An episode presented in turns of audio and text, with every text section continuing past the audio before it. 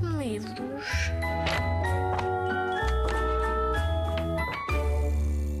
Olá, Zig Zagger.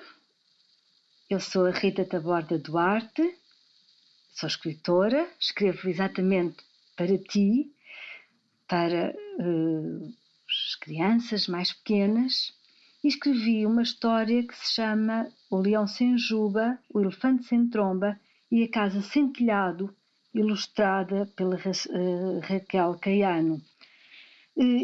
Esta é uma história que me surgiu porque a certa altura comecei a pensar, mas porquê que as pessoas ficam tão incomodadas por, por vezes os outros serem diferentes de nós?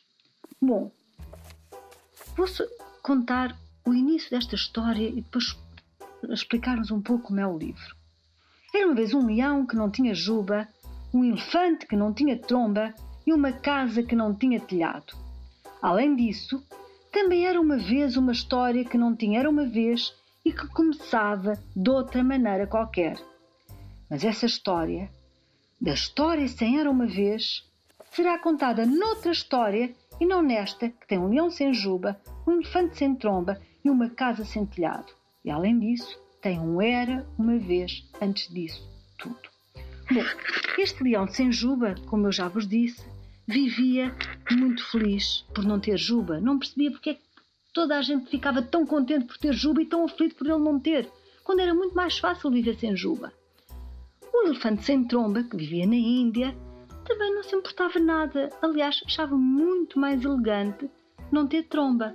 Aliás, ter tromba ou trombas não é nada que se queira.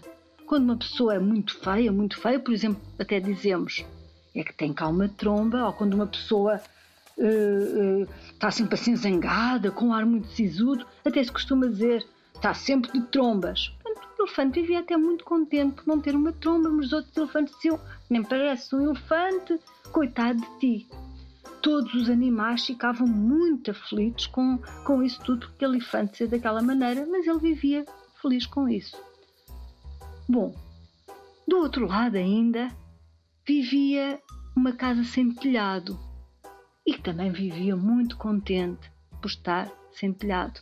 As casas não precisam de chapéu. E até havia uma coisa tão bonita que a Raquel Caiano, que foi quem fez as ilustrações, eh, eh, ilustrou esta passagem de uma maneira muito, muito bonita, em que a casa dizia assim, sem telhado, até é muito melhor, que o sol aquece-me por fora e também me aquece por dentro.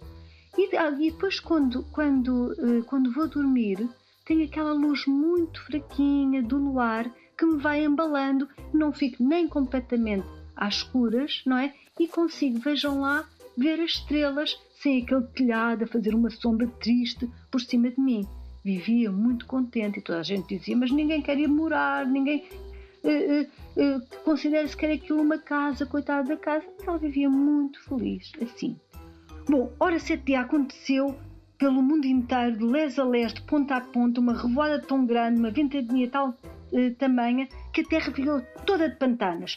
Os ventos tudo varreram, das Américas à Ásia, do Polo Norte ao Polo Sul.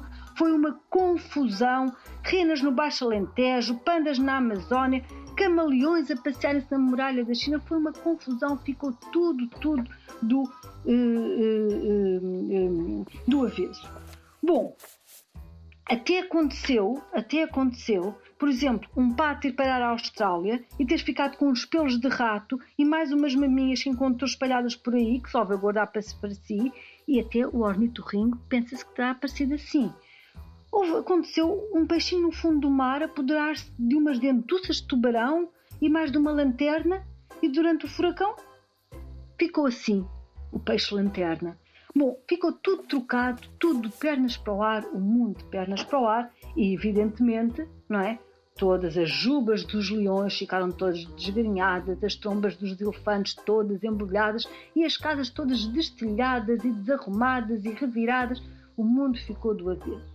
No meio desta confusão, houve um telhado que foi parar à savana. Ora, o nosso leão sem juba encontrou esse telhado pô-lo na cabeça e pensou: Mas que maravilha! Nem se percebe porque é que todos os leões se importam também ter juba e num telhado, quando o telhado é a coisa que faz tanta falta numa savana para nos proteger do sol. E guardou o telhado para si. O elefante, sem tromba, eh, enquanto viu que todos os, eh, eh, seus amigos elefantes estavam todos virados de pernas para o ar, com as trombas todas cheias de nós, houve um até que tinha uma tromba a enrolar-lhe a, a barriga, estava literalmente feito no oito, encontrou no meio desta confusão toda, no meio deste pandemónio, uma bela juba. Não é uma juba fulva, cor de laranja, resolveu colocá-la e não é que ficava elegantíssimo, não é? Naquela corpo cinzento, uma juba tão elegante, ele pensou: isto era mesmo o que eu precisava para me sentir melhor, ter esta juba.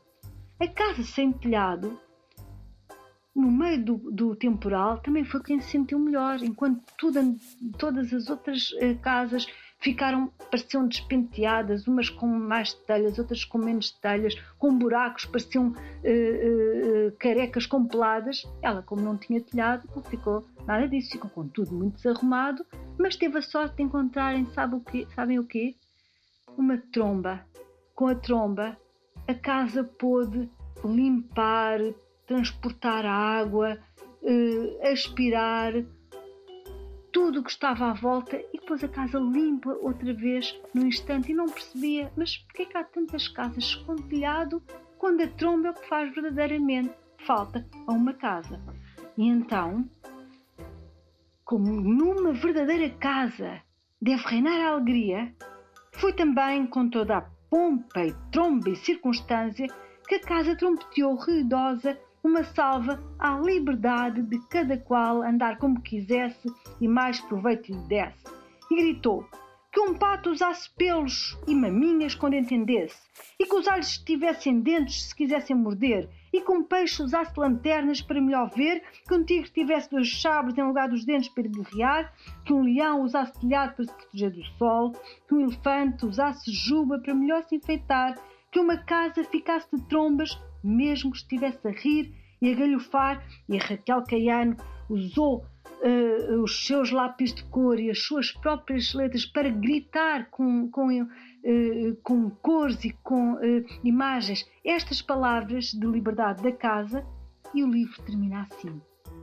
E, e a casa com tromba e sem telhado trompeteou com tanta força a sua liberdade livre de viver que o seu grito se ouviu em todos os recantos do mundo, dos céus aos mares, dos abismos às montanhas, e berrou tão alto a alegria de se ser o que se quiser, do modo que se entender, que o leão sem juba e com telhado, e o elefante sem tromba e com juba, a ouviram lá dos longínquos lugares onde viviam e decidiram juntar a sua à voz da casa, mesmo perante o olhar um tudo nada invejoso dos outros leões sem telhado e de juba desgrenhada, e dos outros elefantes de tromba embrulhada, e de nenhuma juba que se visse.